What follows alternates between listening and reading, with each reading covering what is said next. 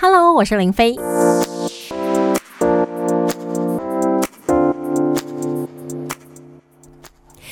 回到生活啊，Go Go，我是林飞。我记得去年在欧美国家疫情非常严重的期间呢，我曾经跨海连线跟人在加州洛杉矶的余威呢，就他有跟我们分享当时在美国因为 lockdown 然后产生的生活的变化，还有小朋友的状况。那现在呢，美国几乎都已经回到过去的时光，只是说大家可能对于防疫来讲多了一层的概念。所以，我们今天呢，再度透过 Line 呢来跟远在加州洛杉矶的余威连线，Hello，早安，Hello，Hello，台湾的朋友大家好。我记得就是去年跟你连线的时候，那时候欧美的疫情真的是还蛮严重的。加州当时最严重的情况，你还记得吗？有记得，因为那时候就是每天的确诊人数是一万起跳，记得有一天真的是跳到三四万确诊。同时，因为加州还经历了山火，然后我们还有一些种族暴动，还有在选总统，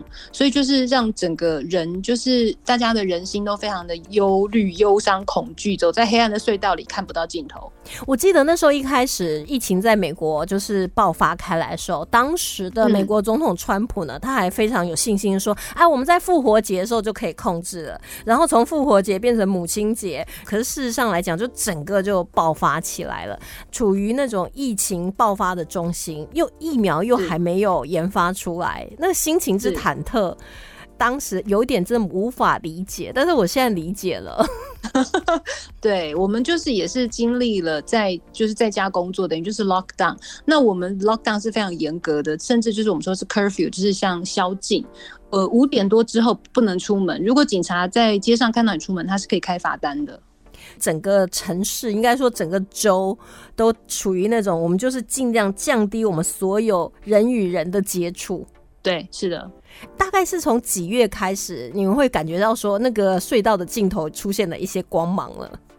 我们是二零二零年三月十五号，我记得很清楚，学校宣布全面停学。之后我们全部都回家了，然后在家工作，然后一直到二零二一年，大概从一月开始，我们知道疫苗要出来了，我们就可以开始去一些药局啊，或是一些呃相关的地方去试着登记要排队。哎，所以我们现在看到，就是比如说美国呃高尔夫球公开赛，然后大家纷纷都回到球场来看球赛啊，或者是进入那个大联盟的球场看棒球赛。其实这样也是经历了差不多要半年的时间了。就如果说从你开始讲说一月开始陆续可以开始打疫苗，所以他也并不是说啊，我疫苗一出来，然后我们马上哦下个礼拜就没事了这样。没有哎，对，其实我们整体上来说，我们都说回顾是经历了一年三个月，就十五个月。那就算疫苗可以开始施打，其实轮到比如说我们是老百姓好了，不是特殊行业，比如说医生那种前线战士的话，我们还是等从疫苗可以开始打到我们真的打上疫苗，还是等了三四个月。所以美国一开始它也是有分类，就是说，哎，可能就像你讲的，他因为工作的关系，他必须要先行施打疫苗，所以一开始的疫苗的供给量也没有像现在，好像哎坐个飞机到美国，一出机场门就可以打疫苗了。没有，一开始供给量也是非常少。其实我们试着去登记，我们比如说就是像去连锁大药局的网站上面登记，其实都还是会遭遇到说，好比说你登记四月三号要打，那他可能两天前通知你说取消了，因为疫苗还没到，也是经历过这样一小段时间，不会很久，大概两三个礼拜的不稳定性。嗯，然后一开始我们记得族群是优先让老人施打，因为美国那个时候最严重就是爆发在养老院，所以养老院里面的老人真的是很快就就上。生，因为他一得一得病之后就就死掉了，嗯，所以养老院呢，或是老人族群优先施打，当然就是呃医护人员优先施打，还有其实蛮有趣的是老师优先施打，老师已经到第三类、第四类，但是我们还有一个族群是食品业者可以先施打，嗯。因为餐厅倒太多了，OK。因为你知道说这个餐厅老板打过，他是健康的，所以你你打过你也赶回去。不然有时候我们也会怕说，我今天去买这个外带的东西，那经手的人万一染疫的话，我吃进去，就我们会有种种的那种恐慌的心理。对，所以你们把食品业者是放在比较前面的。对，食品业者还有一个行业是，比如说金融业，像金融跟保险业，因为你要每天帮客人、帮客户处理事件，这些像 financial 这一类的，可以算是前五类，嗯，但是并不是最前面啦，还是医护人员、教师都优先施打之后，那我们就可以去排，就是去排队施打，因为我是从。从疫情爆发都一直需要工作，因为我的工作就是算金融保险业类，嗯，所以我们还是可以算是有一点点优先族群，但是我们大概跟那个食品业者差不多同同级了，大概第四、第五组了。所以他当时就是哎，差不多到呃保险金融业，然后会通知你们吗？还是说就是靠新闻通知你们？他美国一直是走一个叫做 honest system 诚实制度，嗯，所以当因为现在其实疫情爆发之后，人跟人已经无完全是零接触，所以我。是透过网络，所以在网络上做登记的时候，它就会有选项，你就自己选，这就是凭诚实度的。所以我们都很诚实的选择自己的行业。嗯，但是我有听说啦，如果你真的不是老师，然后你去呃打疫苗，其实因为打疫苗的人都是药局里面的药剂师或是有执照的这种施打者，他不会强迫你出示证件。就像你讲的，如果说我今天完全不符合这些资格，在疫苗开打的初期，可是我就真的很恐慌，然后我也不是优先的，还是我就自己去登记了。对我甚至还听过一个比较 疯狂的，就是我的朋友，他因为真的很想打，一直打不到。然后有一天，这个疫苗的施打团队到了这个 homeless，就是流浪汉区，嗯，他就去排队，所以他就打到了。哎呦，就是有点算是那种狗急跳墙，那就是就像你讲，他真的很想打。那如果以你的例子来讲的话，你是金融服务相关的人员，所以呢，你轮到你的时候呢，你去施打，那可以跟我们讲一下，就在美国加州，因为我。我知道，其实每一个州的状况可能略有不同，那我们就先以加州为主好了。嗯哼，那我们就是先去所谓的连锁大药局去呃网站上面登记，然后通知网站上就会通知你要去施打。那比如说我真的去轮到打疫苗的时间大概是三月中。他会其实，在网站上登记是会帮你第二季的时间都登记好，嗯嗯，所以你还可以选时段，比如说我可以选我要不要三月八号的下午两点，还是我要三月八号的傍晚五点，你都选择好，因为一切都电子化了，所以当这些都选择好之后，完全就是用 email 沟通，那我们就去呃药局里面呃施打，那施打的时候当然会填一些，我们要出示我们的保险卡啦。那我们就出示健康保险卡和一些基本的资料，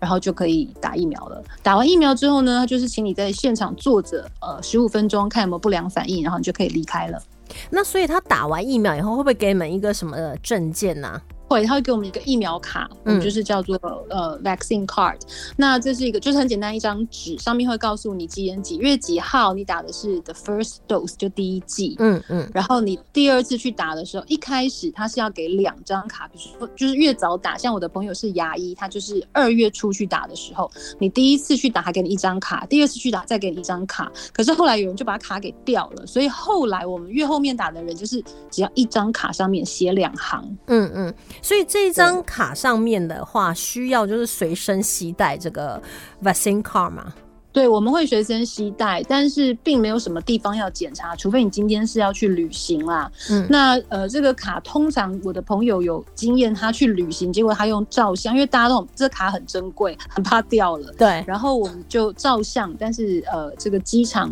比如说他上上一个月去夏威夷，机场不接受他的照相。所以建议大家，如果要旅行的时候，还是要带着真的卡。但是这是在美国的一个情况啊，因为我们现在目前在台湾来讲，还没有所谓的疫苗卡，但是可能就日后就是都要出示，它就有点像是你的护照了，就是你的身份证了，一个附加的文件。那像你来讲说，你在三月打，你是打哪一排的？呃，其实那个时候我并没有特殊选，那我就是去一个药局登记。那后来不小心，呃，同同事先去打了之后，就跟我说这家是打 Pfizer，就是辉瑞。嗯，所以就呃，我们就是打了辉瑞这个牌子。可以选疫苗吗？基本上其实是可以，因为我们会听说不同的药局、连锁药局，它这一段时间拿到这一批疫苗是某个牌子，比如说有的是莫德纳，有的是辉瑞。呃，那我们正好选的那个药局 Walgreens，它就是给辉瑞的。哦，所以就变成说我先稍微调查一下啊，它这一家是什么，那我去打。如果说你到现场，会不会说有一个药局它有好几个品牌让你挑选呢？有这种情况吗？呃，我后来我没有本身遇到过，可是，在药局听是没有的。但是我后来听朋友说，越来越晚打，好比说现在已经到五六月了。呃，有人去 Costco 大卖场的话，你在那里的大呃 Costco 附属的药局打的话，你是可以选品牌的。OK，我还有听说，就是还有那种得来速 Drive Through 打疫苗。对，那个是所谓的呃。呃，就是我们说的检验站那种，是像那种疫苗的 site。那他就是呃，像我的朋友在外州，他们就是轮到你这个族群可以打的时候，你就开车去，然后在那里打。那其实，在加州一开始，呃，我的年长的朋友去打的时候，我们就是在棒球场，道奇棒球场那里就是 drive through。那时候他们是二月打，还是冬天，嗯，所以是 drive through 去打，但是就是非常的塞车哦，因为大家都抢着要先打。而且它是可以必须要排这个 appointment，你要排时间。但是因为这个球场很大，它设计了很多很多的路线，打完了直走到旁边休息啊，接下来要打的是怎么样怎么样等等。所以其实它预设的没有想象中那么完美，所以很多人去打的这个过程其实是蛮辛苦的，因为你从开始排队到进去到你施打完到你休息完，其实是四五个小时以上都不能上厕所。哦，你就一直坐在车里，一直坐在车子里，对，非常的塞。哦，所以这个可能就是因为刚开始推行这样，他希望说有一个很大的场地可以容纳很多人在这边打，但是真正实行之后才会知道说，哦，这中间可能会遇到什么样子的问题。不过你刚才提到都是说，呃，我们一开始在美国可能是一二三月陆陆续续就是排那个优先顺序打，到现在来讲的话，几乎就是像我们看新闻，就是你进了美国，在机场呢就可以打。我们先稍微休息一会儿，待会呢再继续跨海。连线这人在加州的余威。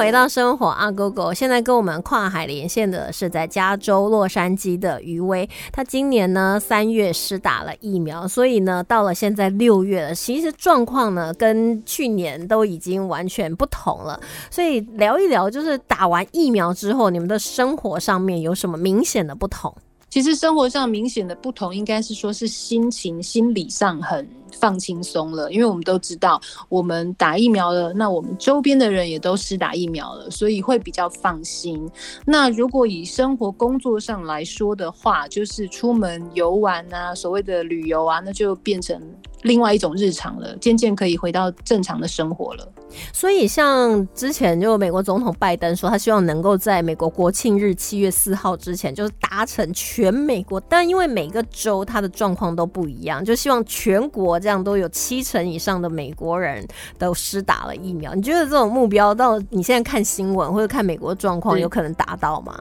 有诶，加州几乎达到了。现在到呃，现在加州已经差不多有六十 percent 的人都施打了。嗯，其实剩下呢，因为所所谓的要全民免疫，要七十 percent 的人都施打嘛。其实剩下那十 percent 的人，就是比较没有那么喜欢接受疫苗的。我知道有些人可能不见得说是 COVID nineteen 的疫苗他不打，他可能连其他以前我们觉得说，哎，我们从小出生要打的疫苗，他都抗拒的，都是不打的。对，是就流感疫苗也不打。对，嗯嗯，所以哦，那我们撇开那一部分的人，因为他可能觉得我无论如何我就是不打，自由国家嘛，我们就是 自由意志，也没有办法说要求，应该政府没有办法限定说你一定要打吧？没有，其实呃，工作单位啊，政府都没有办法强制你要不要打疫苗，那是自由选择。嗯，但是就你来讲话，你们都打过之后，真的能够回到二零一九年那时候的状况吗？呃，其实没有非常能够回到那样，而且应该是回不去了。我们普遍都感受到的是一样，我们的呃购买就是购物方式都改变。我们现在一样都是线上买菜，嗯，线上买东西了。还有就是，如果我们要回到，其实正式这个 reopen 在加州是六月十五号，其实还没有，现在还没有到。嗯，就是说回去餐厅吃饭或者在室内用餐，目前都还是没有全部可以的。而且我们经历过很长一段时间是不能剪头发的嘛，因为美发行业也是严重的必须下档关闭，所以这些都要再等一阵子才能够再开放。但是它带来的变化或是困扰，就是你所有所做的事情的时间都必须加倍了。比如说以前呃排队去买东西，可能这一下这个店可以容纳三十个人，现在只能够十五个人。嗯，所以所有你要做的事情都必须花上很长的时间去等待。所以即便你们现在就是。在加州，大部分的人六成以上都打了疫苗，大家还是会想说，我们还是谨守就是防疫的原则，保持适当的社交距离，然后可能戴口罩。戴口罩的状况会不会少很多？现在大家还是会戴着口罩。嗯，那当然，呃，拜登政府有说，如果你真的是施打过疫苗的，你可以，他并没有明确说完全开放，但是你可以在户外。就不要戴口罩。那正好前一阵子我的邻居去犹他州旅行，他就跟我说，在他们是开车去自驾嘛，在犹他州的那个国家公园，其实他们都没有戴口罩了。嗯嗯嗯。其实我看很拜登他自己出来有些场合，他也没有戴口罩了。对。但是我们还是会戴，因为我们因为你不知道这个人打过疫苗没有，嗯嗯，那我们为了保护他人，我们还是会戴着口罩。这有点像自由新政哎，因为他说如果你打过疫苗，搞不好有的人他会觉得说我没打过，可是我也不想戴口罩。是，没错。呃，现在越来越多人都会就是搭飞机，然后到外州去旅行。但是现在上飞机或是进到任何公共场合，还是强制性必须戴口罩。嗯嗯，室内的关系。对，飞机上也是，因为它可以罚钱，它可以罚款。这一部分倒是这半年来美国的整体共识感，对于戴口罩这件事，我们觉得接纳度变高非常多。嗯，所以像你如果说，我知道你有到外州去旅行，对我们就是去夏威夷旅行，所以我们是从洛杉矶飞机大概飞五个半小时到夏威夷去，还是算美国本土啦，去那里旅行。夏威夷，因为它是在，因为它是在外岛嘛，所以它的疫情的状况应该没有像美国本岛那么严重吧？对，它疫情状况没有那么严重，但是它的呃疫苗施打率也是相当的高，而且夏威夷的特色就是靠观光生存嘛，嗯，所以这一年多来，他们其实非常的辛苦，有很多人其实搬出了夏威夷，嗯嗯，就因为没有没有工作活不下去了。夏威夷又贵，所以其实也蛮蛮多状况的。那再重新再次的度假那种感觉如何？我刚刚说的，重新度假之后，其实很多时间都花在排队。比如说，我们去吃一碗拉面，因为夏威夷本来在黄金地段就地下人稠，然后吃拉面，那个面店不能放这么多客人进去，嗯，所以其实到任何地方去做事情都在排队。还有它的景点也是很多地方还是没有开放，嗯，比如说我们去那个侏罗纪的拍摄那个山的那个地方，它一样都一定要先预约，网络上买好票，然后它的所有的这个容量都减半，它容。让那个观光客的数量都减半，而且你到任何地方都在排队。它这样容纳的数量减半，会不会价格提高？因为他可能会想说，我一定还是要达到那样的营业额啊。目前看起来是价格没有提高，但是后疫情时代的我们现在感受到是非常严重的通膨。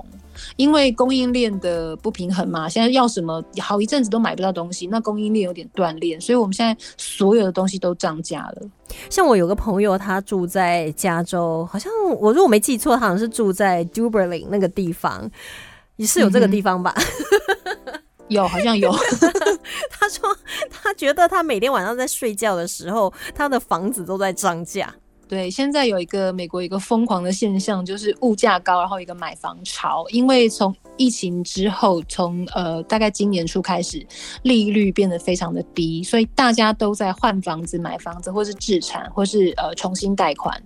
所以每一区的物价、呃房价、物价都在上涨。对啊，他就跟我讲说，像他跟他先生，然后在他们社区附近啊，比如说散步啊，然后可能逛到一个房子，他就出售中，大概两天那个牌子就拿下来了。他说大概都不会超过三天，房子就卖掉。他就觉得哇，这卖房速度也太快了吧？不会超过七十二小时就卖掉了，而且太多人是现金拿着 cash over 去抢房。现在我们都叫抢房。嗯，我朋友他卖了他的房子，他说他还没上市就卖掉了。就只是放出消息，然后就被抢走了，对，这很夸张哎。那像你们就是政府来讲的话，有没有寄出，比如说因为这一年受到 COVID nineteen 那经济受到严重打击的情况下，其实人民可能生活也不好过，会不会有什么纾困或者津贴？有没有非常多的纾困方案？除了很多家庭可以领到政府的纾困金之外，其实对于很多的行业有非常多的纾困方案。比如说餐厅，它就有这个振兴餐厅经济的方案，呃，它可以让你就是比较你二零一九年跟二零二零年你的营业额哦降了多少，它都会补贴。那还有很多。的像牙医诊所也是受创非常严重的，他也给了很多补贴。但是现在我们其实感受到一个比较明显的问题，是因为福利太好的话，很多人宁愿待在家里里面领失业救济金，也不要回来工作。但是失业救济金也不能领一辈子啊，他总是有个期限吧？呃，其实他们就是觉得能够。多领一个月也好，那还有很多配搭的方案。其实我们其实最近也在讨论，因为我们自己是本身是金融保险业，政府甚至推出一个一元健保，一元美金，因为我们的健保非常的贵，一个月平均大概要三百到八百块，看你的年纪，美金对不对？对 对，